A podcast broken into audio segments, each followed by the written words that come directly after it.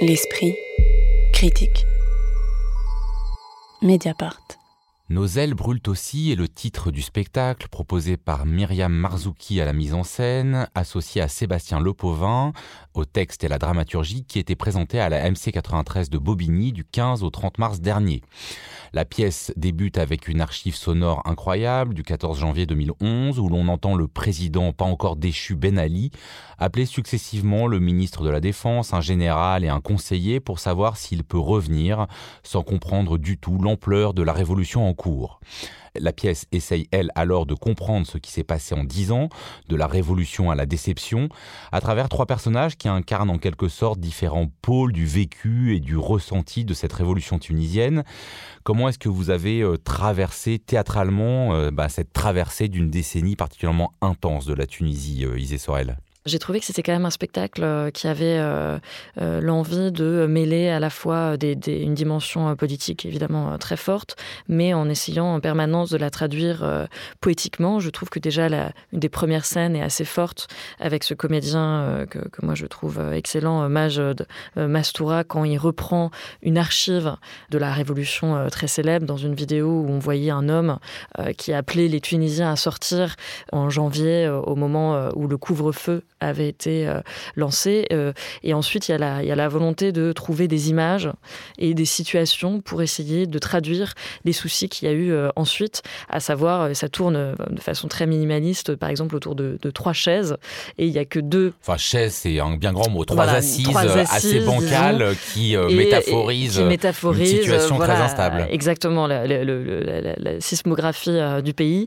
Et, et il, y a, il y a tout un jeu comme ça qui, qui se met en place euh, donc je trouve qu'elle a eu, euh, par rapport à ce qu'on disait par exemple sur House de, de Amos Gitaï, vraiment le l'envie de chercher à chaque fois des euh, traductions poétiques, scénographiques et de situations, de mise en situation et de mise en tension avec des éléments comme ça très réduits. Anaïs Elouin, notamment sur cette question de prendre une matière très politique et d'en faire quand même quelque chose de poésie. Hein. C'est symbolisé par ce titre. Nos ailes brûlent aussi, voilà, priori très justement qui, tire vers le registre de la poésie, mais qui peut faire référence à la fois bah, au fait que, comme on le sait, la révolution tunisienne a commencé par un suicide par le feu, au, euh, à cette volonté d'immigration, enfin d'émigration depuis la Tunisie, de ceux qu'on appelle les brûleurs de frontières, parce qu'ils brûlent leur papier d'identité, et aussi au fait que ben, le, le, le point d'ancrage de la révolution tunisienne, ce sont ces régions les plus pauvres qui brûlent littéralement euh, sous le réchauffement climatique. Bah, en fait, là, Myriam Marzouki et euh, Sébastien Lepauvin, donc, euh, qui, travaillent, euh, donc, qui travaillent avec elle depuis maintenant plusieurs années, là, poursuivent une démarche qu'ils ont commencé, je crois, avec un spectacle qui s'appelait Ceux qui nous regardent. C'était sur le regard porté sur les femmes voilées en France. Et en fait, dès ce spectacle, ils affirment la volonté de, de, développer un théâtre qui soit à la fois documentaire, mais aussi poétique. Et là, d'emblée, avec la première archive qui a été diffusé en fait seulement en 2022 d'ailleurs.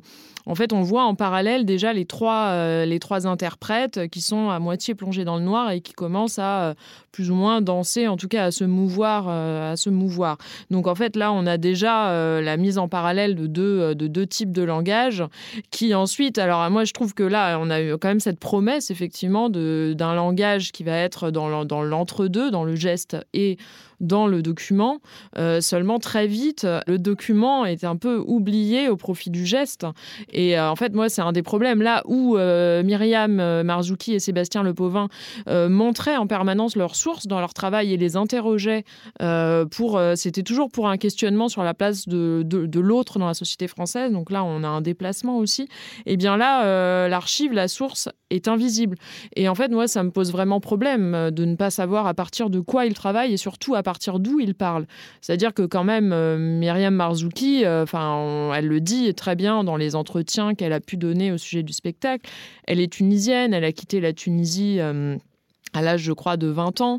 Elle est la, fille du premier, euh, du premier président tunisien après euh, la Révolution.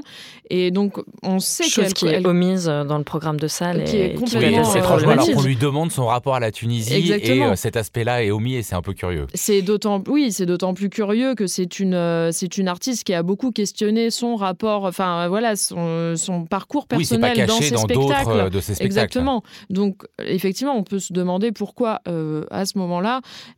elle n'interroge pas son parcours. Et je crois que c'est un manque et que c'est à partir peut-être de ça, alors c'est peut-être par pudeur, on ne sait pas, enfin, mais que peut-être à partir de cette place-là, elle aurait pu développer un regard vraiment singulier sur son sujet, qui par ailleurs a été beaucoup traité par des artistes tunisiens, euh, dont euh, je pense à Fadel Jaibi, Jaïla Bakar, à Taoufik Jebali, qui depuis des années, mais depuis même bien avant la Révolution, traite de la société tunisienne avec vraiment une recherche esthétique passionnante et avec des artistes euh, de la génération euh, de Maj Mastoura et Elmi euh, Dridi.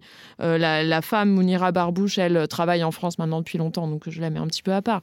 Mais voilà, et ça, c'est des comédiens qui vraiment participent aux esthétiques tunisiennes aussi actuelles et dont on ne voit pas là les pratiques. Donc il y a quelque chose là qui interroge cet endroit.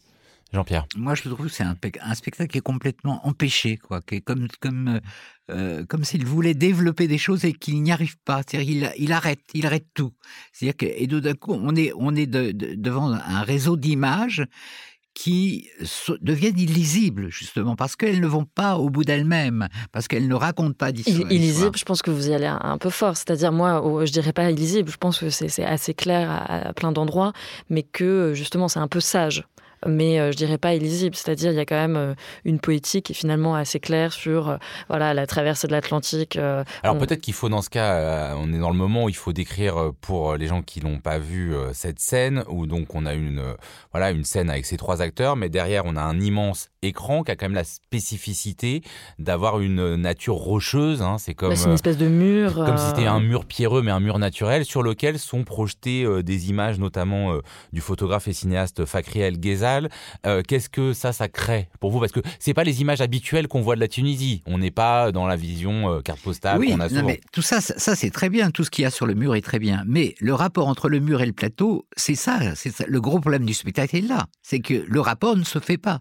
Il est totalement euh, illusoire. Bah, il s'adresse parfois à ce mur, notamment quand il y, a toute cette question de, des martyrs et des, qui, doivent être bah, reconnus par l'État tunisien euh, par la commission euh, dignité euh, qui a été mise en place ensuite, et que là, il découvre que sur ce mur, il n'y a pas le nom de certains de ses amis, puisqu'il y a eu, en fait, finalement, que un, nombre réduit des martyrs qui ont été oui, reconnus. Une des déceptions de la Révolution, c'est ben, notamment cette commission, soi-disant, réconciliation-vérité, qui n'a guère abouti. Et ça, ça fait partie des déceptions. C'est d'ailleurs une des seules références vraiment concrètes, au, vraiment au tout, enfin, au détail de ces dix années dont il est question ici, parce qu'en fait, euh, moi je trouve que le vrai problème du spectacle, c'est que euh, assiste à une grande, grande simplification en fait du contexte, d'un contexte extrêmement euh, complexe. Bah, il y a juste quelques dates qui sont rappelées pour donner, parce que aussi moi ce qui m'a interrogé, c'est la question de l'adresse. À qui s'adresse ce mm. spectacle?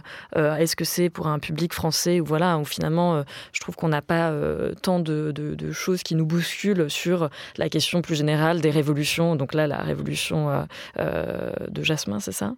Oui, mais parce que c'est euh, extrêmement simplifié. et c'est très simplifié sur les euh, espoirs, l'amertume, le désespoir, partir, rester. Enfin, voilà, c'est simplifié parce que les personnages incarnent justement des pôles trop emblématiques. Hein. Il y a, disons, c'est pas l'islamisme, enfin quand même celui qui croit à la tradition et à Dieu libéré euh, par la révolution, on va dire il y a plutôt la laïque euh, habituelle euh, qui elle y croit complètement à fond et veut inventer une toute nouvelle Tunisie et puis un troisième personnage qui serait plus entre les deux mais qui s'en va c'est celui qui et voilà et qui mm. veut s'en aller après avoir souffert de la torture dans les commissariats tunisiens est-ce que mm. c'est c'est ça qui fait que les personnages sont pas suffisamment incarnés? C'est qu'ils incarnent plus des des pôles politiques que des véritables euh, Tunisiens. Ça, manque de chair, ça manque de, ça manque de biographie, de, imaginaire, bien sûr, mais c'est tout ça. On est dans des concepts, on est euh, ou dans des postures, mais on n'en sort pas. Oui, alors qu'en plus, c'est des artistes, enfin, comme je disais, pour deux d'entre eux qui ont euh, vécu ce mouvement-là, qui ont vécu la révolution, qui ont participé aux manifestations, qui ont participé aux transformations artistiques aussi, qui ont accompagné la révolution et qui était passionnant, qui continue de l'être d'ailleurs. ça, on le voit pas forcément ici. En fait, on, a, on voit très peu de spectacles tunisiens en France, hein, mais il y, a, y, a, une vraie scène là-bas. Et ça, c'est une chose peut-être qu'on aurait aimé savoir, qu'on aurait aimé voir, mais rien dans le spectacle ne permet même de le deviner en fait. Donc il y a comme une espèce d'occultation de, l'histoire et de l'être de ces, de ces artistes-là, avec qui, enfin en fait, à qui euh, est imposé un langage très physique euh, qui est assez, même assez pauvre. Il y a quelque chose de très enfantin dans la succession d'ailleurs des tableaux euh, qui sont faits, notamment le, tableau des sièges, là où chacun cherche son siège après la Révolution. Il y a quelque chose presque d'infantilisant pour ces comédiens, moi je trouve. Est-ce qu'il n'y a pas une aporie qui consiste aussi à représenter avec euh, trois acteurs, euh, enfin deux acteurs, une actrice, un euh, geste collectif comme les de Révolution. On leur donne le rôle le moment foule, où ils essaient de courir un peu dans tous les sens.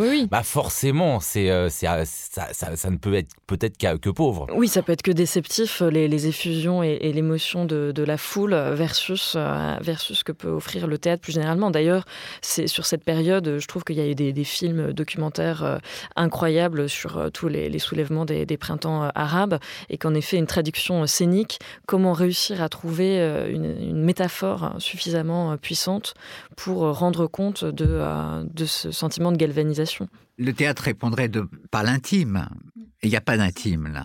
Et donc c'est là aussi la grande faiblesse. C'est-à-dire qu'elle se positionne très très mal par rapport au, jeu théâtral là-dessus. Une dernière question euh, sur euh, quand même euh, ce qui est assez marquant dans la scénographie, c'est-à-dire que très vite des cendres, en tout cas des poussières, sont renversées sur la scène et vont la recouvrir complètement avec un jeu qui va jusqu'au bout de la pièce où finalement on peut imaginer que ces cendres, alors est-ce que c'est les cendres du passé de la Tunisie, est-ce que c'est cendres de la Révolution, euh, toutes les interprétations sont possibles, sont euh, balayées, mais de manière à se transformer presque en une alors je vais pas dire une promesse, mais quelque chose qui pourrait s'apparenter à un chant, à, une rizière, enfin à quelque chose en tout cas qui incarnerait un futur. Ça, comment vous avez compris cette dernière scène, enfin euh, avant dernière scène, on va dire du du, ballet des ballets? Bah, je pense que vous avez tout dit, à savoir euh, c'est cette cette cendre euh, donc à la fois d'un pays poussiéreux, d'un carcan dont on héritait, qu'on a voulu faire sauter. Donc c'est un peu